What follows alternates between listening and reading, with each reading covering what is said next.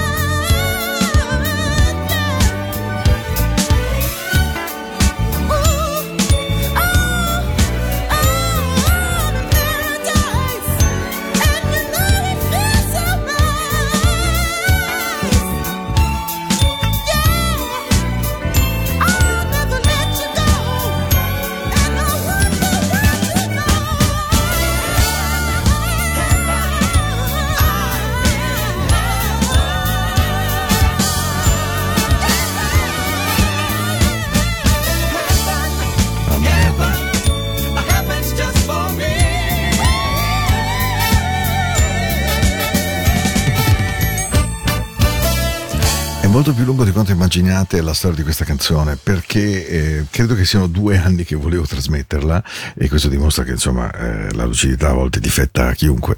Si chiama We Are Going Out Tonight ed è i Cameo ed è, eh, i Cameo sono conosciuti in tutto il mondo per questo brano funky incredibile Word Up che è stato ballato tantissimo ma i Cameo erano capaci anche di queste ballad che sono anche proprio la cifra stilistica della metà degli anni Ottanta. Non niente da dire quello era il suono ed era un suono che conteneva un po' di dance un po' di ben cantato un po' di falsetto un qualche appoggio di campanelli insomma era un suono molto gradevole molto gioioso molto, molto leggero. Ben arrivati questa è Into the Night questa è la musica della notte e oggi è il 24 ottobre stiamo insieme come sempre dalle 21 alle 22 spero un buon suono anche questa sera mi auguro veramente di darvi delle buone emozioni, dei buoni suoni e anche, perché no, qualche buona novità, chi lo sa.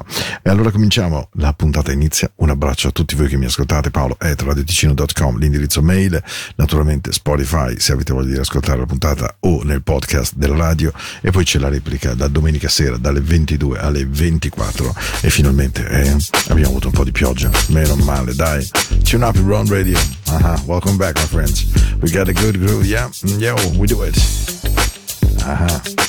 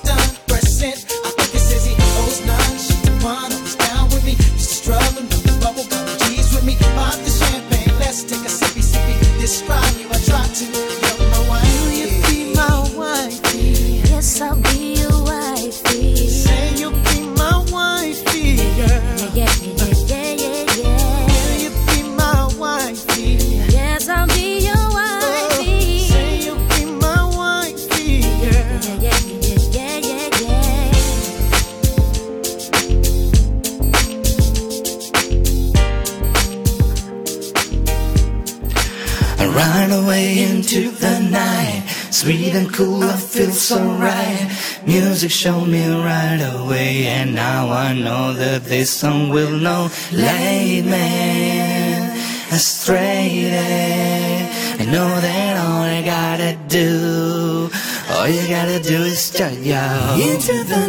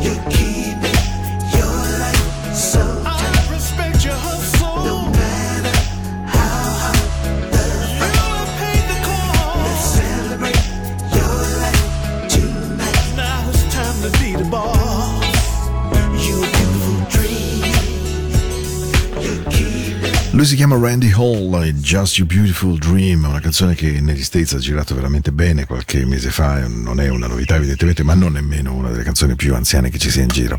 Ed è questo un po' il senso del suono di eh, Into the Night, è molto miscellaneo, come diremmo. Tra l'altro vi annuncio che mercoledì sera 26 dedico la puntata a James Taylor, è tantissimo tempo che avevo voglia di eh, parlare un po' di lui, magari lo faccio, magari non lo faccio, non lo so, non lo so, però in linea di massima penso di sì, però vediamo, magari no. L'importante nella vita è avere poche idee, ma confuse, diceva sempre la mia povera mamma, che quando mi vedeva un po' indeciso, cosa che fortunatamente non mi capita spesso, però quando mi vedeva indeciso, guarda Paolo, no problem, Eh, l'importante è avere poche idee, ma confuse, e a quel punto avevo capito e comprendevo assai bene che eh, fosse out of tune in mezzo a qualche sberlotto che ogni tanto mi dava. E anche questo mi faceva sempre sorridere perché mi dava uno sberlotto io mi giravo e dicevo scusa ma perché con te un buon motivo per darti uno sberlotto esisterà tutta la vita. E devo dire che temo avessi abbastanza ragione. Into the Night la musica della notte della vostra radio della vostra amatissima Radio Ticino. E noi continuiamo con un buon suono eh. State insieme a me fino alle 22, questo è il 24 ottobre di Radio Ticino, una radio che veramente lotta contro i grandi, eh?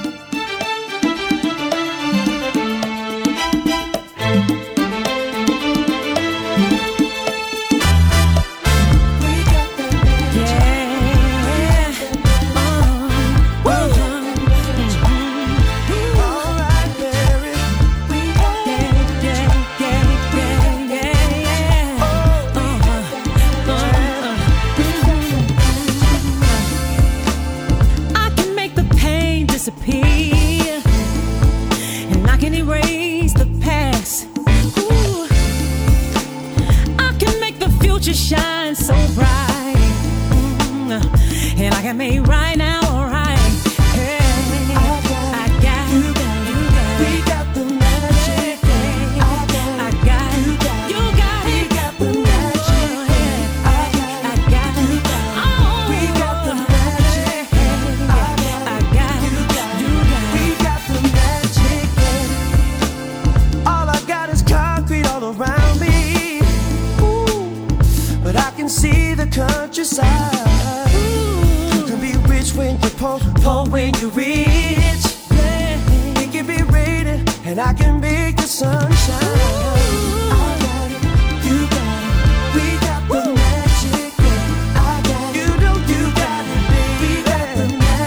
yeah. I got it, I got it, baby. We got the magic.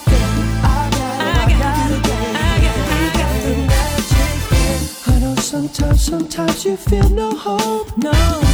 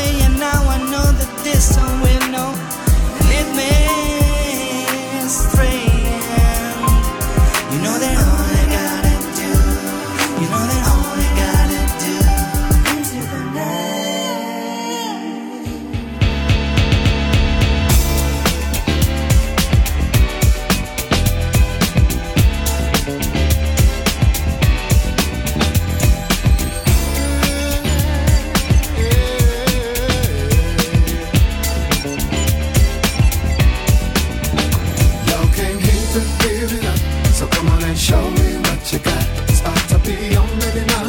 Tonight you're gonna get your time to shine. But stars in here tonight, dancing underneath the party light. When I see you working that body right, tonight you're gonna get your time to shine. I've been waiting, now I'm ready for the main event. All the ladies and the players in here just to kill. Choose a winner who has flavor, looking out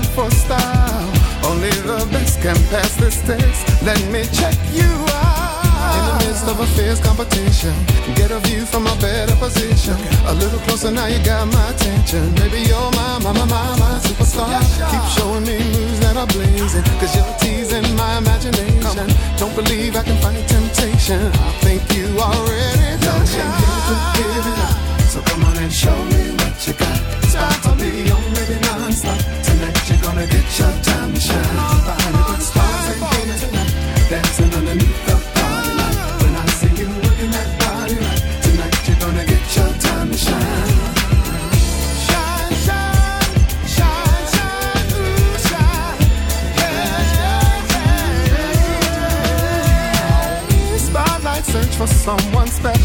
Could you be the one? If you're not, then don't get jealous. Just keep moving on. Feet to the beat, so hot the heat's bringing out the shine.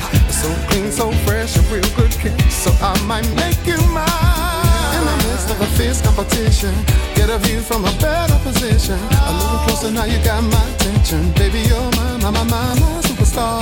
Keep showing me moves that are blazing. Cause you're teasing my imagination.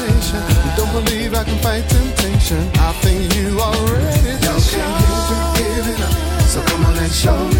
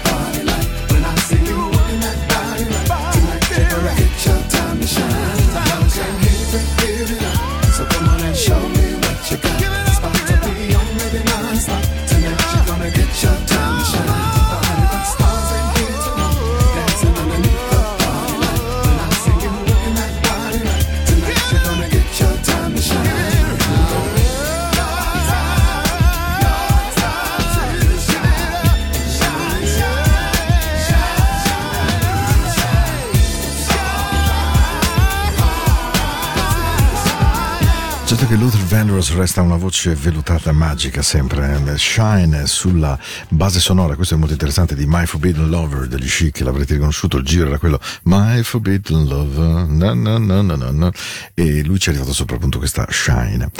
Dopo tanto tempo, tra l'altro un dolore grandissimo la scomparsa di Luther Vandross, quando morì per me fu veramente un dolore come aver perso una persona di famiglia, un po' perché una parte della mia storia musicale è legata a lui, una serie di miei ricordi anche musicali è legata a lui, gli sono arrivato molto vicino quando lavoravo con i Change ai tempi di The Glow of Love che lui cantò, quindi insomma Luther Vandross. E poi perché morì per qualcosa di eh, a me, ahimè, un po' conosciuto, cioè il sovrappeso e il diabete. Lui non si curò veramente bene, non prese seriamente il suo diabete, a poco a poco eh, venne mangiato e venne ucciso tra metà tra infarto e diabete, insomma una cosa molto triste per quanto riguarda la sua vita personale, mentre grazie a Dio di lui rimarrà per sempre questa voce straordinaria e anche l'incredibile affetto di cui è stato oggetto da parte di tutti i colleghi. Eh, raramente nel campo della musica qualcuno che scompare è oggetto di un plebiscito d'amore come accade a Luther Vandross. Negli anni Ottanta c'è la musica fusion. La musica fusion è il momento in cui i grandi jazzisti che non, non vendono dischi e che hanno problemi economici decidono di fare, virgolette, i furbetti, chiuse le virgolette, e iniziano a fare una musica eh, un più radiofonica, un po' più easy, naturalmente però con contenuti di grandissima classe. Tra questi giganti che si approcciano alla fusion ci sono i Crusaders, quindi Norbert C. Super, eh, Joe Sample, Wayne Anderson eh, e mh, Larry Carton, naturalmente neanche da dire e Wilton Felder. Loro eh, strizzano ancora di più l'occhio, nel senso che Way Back Home, um, Keep On, Keep On Same Old Feeling sono dei capolavori davvero dei Crusaders, ma incidono due dischi che fanno il giro del mondo e finiscono anche nelle hits di Billboard. Uno è Street Life, in cui c'è Randy Crawford che canta di Play the Street Life Esatto, quella. E una un pochino meno conosciuta, ma secondo me molto più bella, che si chiama Soul Shadow.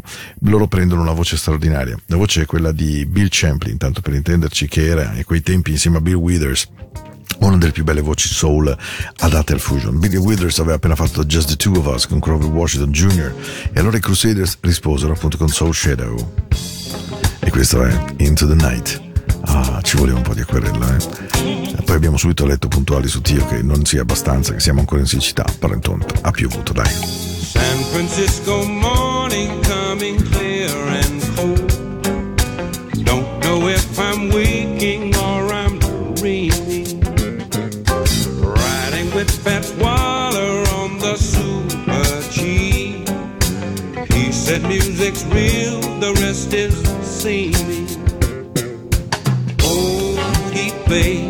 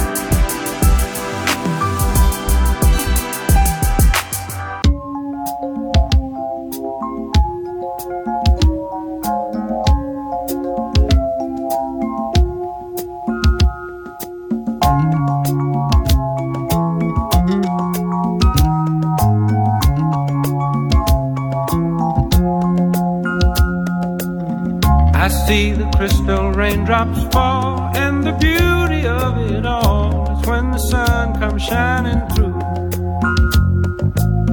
to make those rainbows in my mind when I think of you sometime, and I want to spend some time with you. Just the two of us.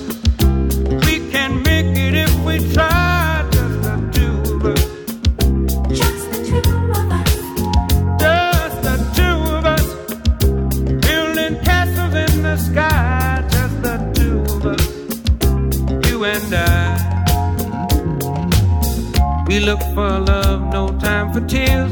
Wasted water's all that is, and it don't make no flowers grow. Good things might come to those who wait, but not for those who wait too late. We gotta go for all we know. Just the two of us.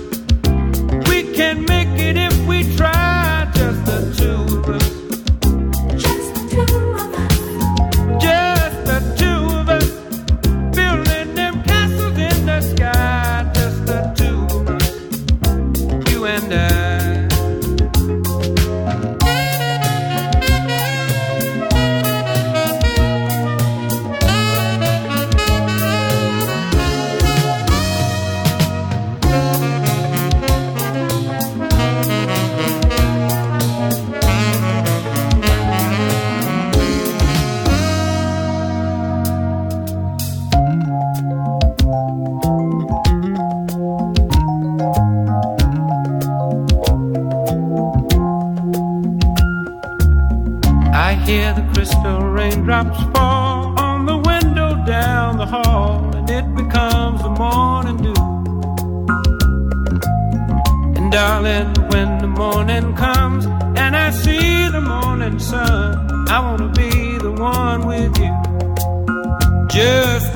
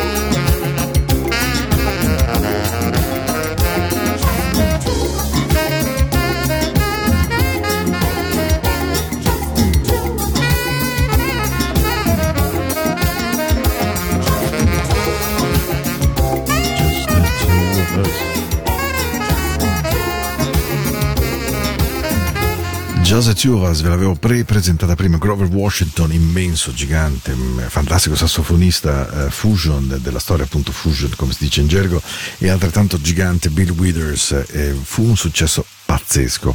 Eh, le radio di tutto il mondo hanno trasmesso questa canzone non so quante decine di volte, proprio perché non eravamo abituati come DJ a questo suono. Era un suono morbido, elegantissimo, molto notturno, molto bello, ma anche molto godibile, quindi fruibile anche da persone che per forza non erano attaccate al jazz, eh, alla grande musica soul.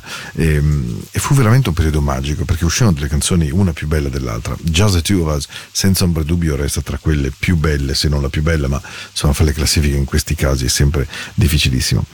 Adesso non vi parlo di lui, ve ne parlo alla fine del doppio disco come sempre, ma lui si chiama Paul Jebara.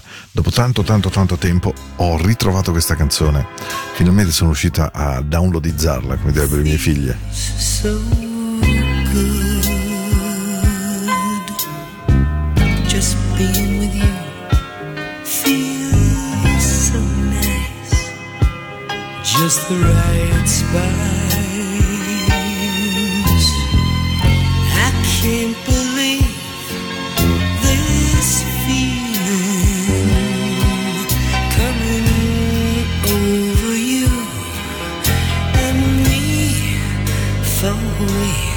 feel so fine. So fine. Just holding you feels divine. That's a good sign.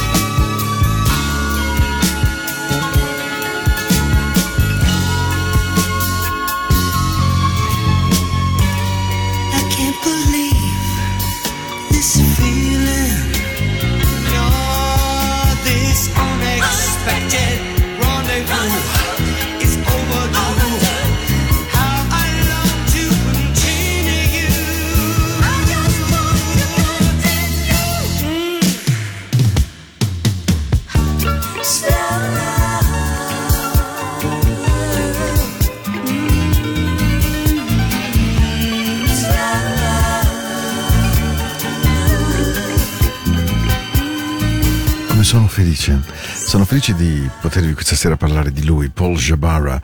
Ehm, credo che non vi dica moltissimo il nome, immagino. Eppure quest'uomo è, è stato per me un artista semplicemente straordinario perché eh, Paul Jabara, vi dico quattro cose di lui. Beh, purtroppo muore giovanissimo, a 44 anni eh, di AIDS, è stata un'icona gay ehm, in quegli anni. Lui nasce nel 45, cresce a Los Angeles, eh, fa l'attore, eh, quindi partecipa a Jesus Christ Superstar, a Rocky Horror Picture Show e poi è uno dei protagonisti di Thank God It's Friday, ehm, che resta una pellicola straordinaria perché ha amato la disco dance molto posa Saturday Night Fever.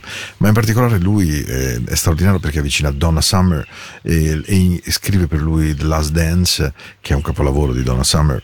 Poi prende Donna Summer Barbara Streisand, scrive No More Tears, Enough is Enough, altro enorme successo. Una notte ce lo ascoltiamo, promesso. Poi per scrive Eternal Love ehm, e prende come vocalist una ragazza di 19 anni che si chiama Whitney Houston, lui la riconosce immediatamente come una voce che uscirà e si fa accompagnare anche da Stephanie Mills. Ehm, incide canzoni per, scrive canzoni per Billy Preston, per, per, per tantissimi personaggi. E per le Weather Girls scrive It's Raining Man, Hallelujah, avete in mente It's Raining Man, e quindi Paul è stato davvero un artista che io ho amato moltissimo, ho avuto il piacere anche di sentirlo dal vivo a Los Angeles molti anni addietro, molto prima evidentemente della sua scomparsa e devo dire che mh, ero contento, veramente contento questa sera che all'interno di una piccola trasmissione come questa sera vi abbia parlato di lui. Paul Jabara, origini libanesi, chiaramente cresciuto negli States, cresciuto nella West Coast, ehm, un genio davvero. Peccato che sia morto a 44 anni perché chissà quante altre cose ci avrebbe saputo regalare. Questa è Into the Night, questa è la musica della notte e noi, e noi siamo curiosi, andiamo avanti, indietro nel tempo e sappiamo anche cantare canzoni straordinarie.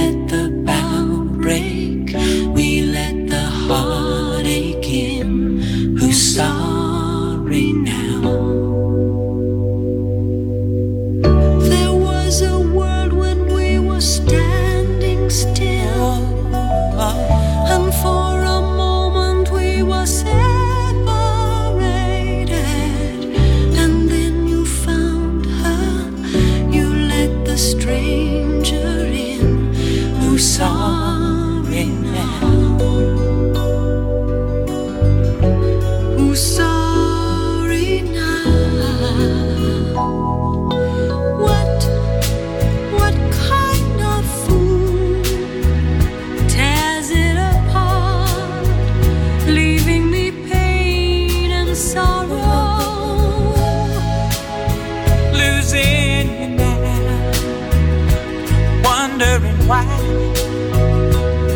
Where will I be tomorrow?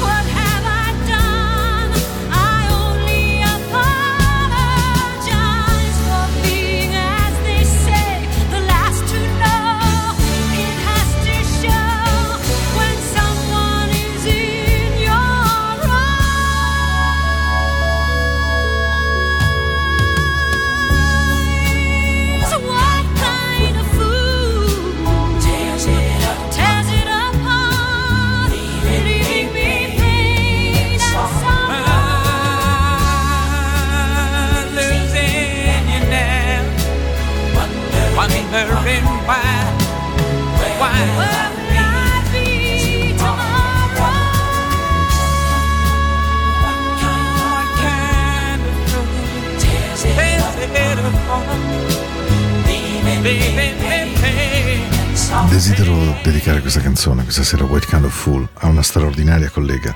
Si chiamava Fiorella Storti, è stata la voce di Radio Campione, una delle più belle voci femminili radiofoniche che io abbia mai ascoltato e che ormai troppo tempo fa è volata via e che impazziva per questa canzone. Tutte le volte che la metteva in radio con quella sua voce, un sacco di persone l'hanno amata e l'hanno amata. White Kind of Fool, Barbara Streisand e Barry Gibb. Just a warm summer night. Oh, this is a spring night, a winter night, an autumn night. Wherever you are, baby. Ovunque tu sia, Fiore. Un bacio enorme, enorme, enorme, grandissimo. Sei stata una voce per tantissimi di noi. E chi in questo momento si ricorda di Radio Campione non può non ricordare di Fiore. Un bacio.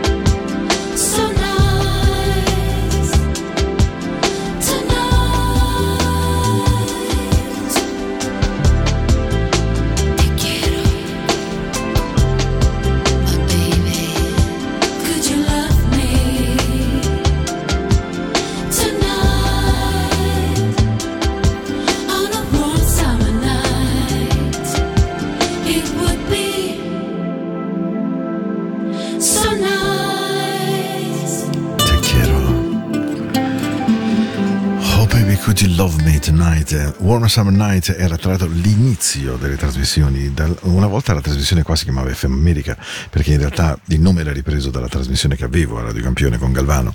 E dopo Warm Summer Night di Sheep, per lungo, lungo tempo è stata la mia colonna sonora.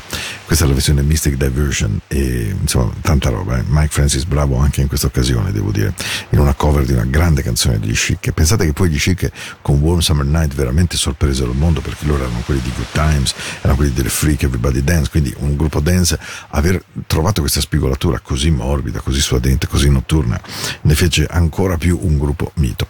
Voglio ringraziare Tamara perché mi ha scritto una cosa carinissima via Facebook, devo dire, mi ha fatto veramente ridere, mi ha detto, senti però tu dovresti secondo me mettere un po' più di musica italiana, Ehm, anche perché le due che hai messo la volta scorsa mi sono piaciute molto e quindi dovresti continuare. E allora ho deciso questa sera di salutarvi su una canzone italiana ehm, che ho sempre amato moltissimo, mi, piace- mi è sempre piaciuto sia il testo che l'atmosfera.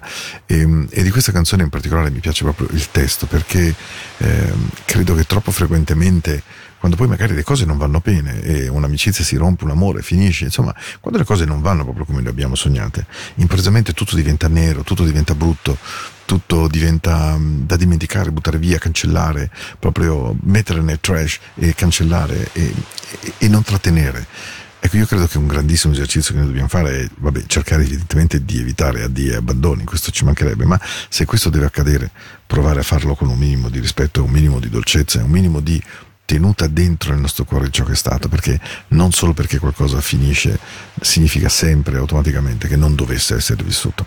Vi bacio forte, forte, forte, forte, vi auguro una buona notte, vi auguro una serata e una settimana che sia buona.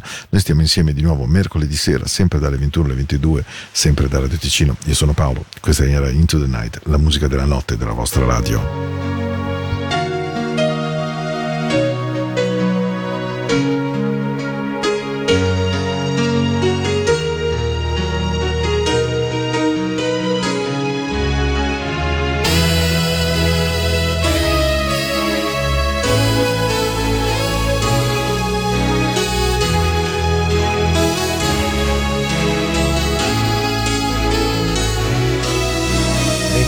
Ricordati di me, questa sera che non hai da fare e tutta la città è allagata da questo temporale. E non c'è sesso e non c'è amore.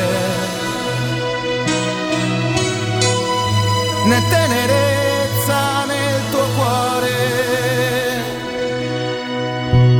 Capita pensare che al di là del mare vive una città dove gli uomini sanno già volare e non c'è sesso senza amore. Nessun inganno, nessun dolore. E vola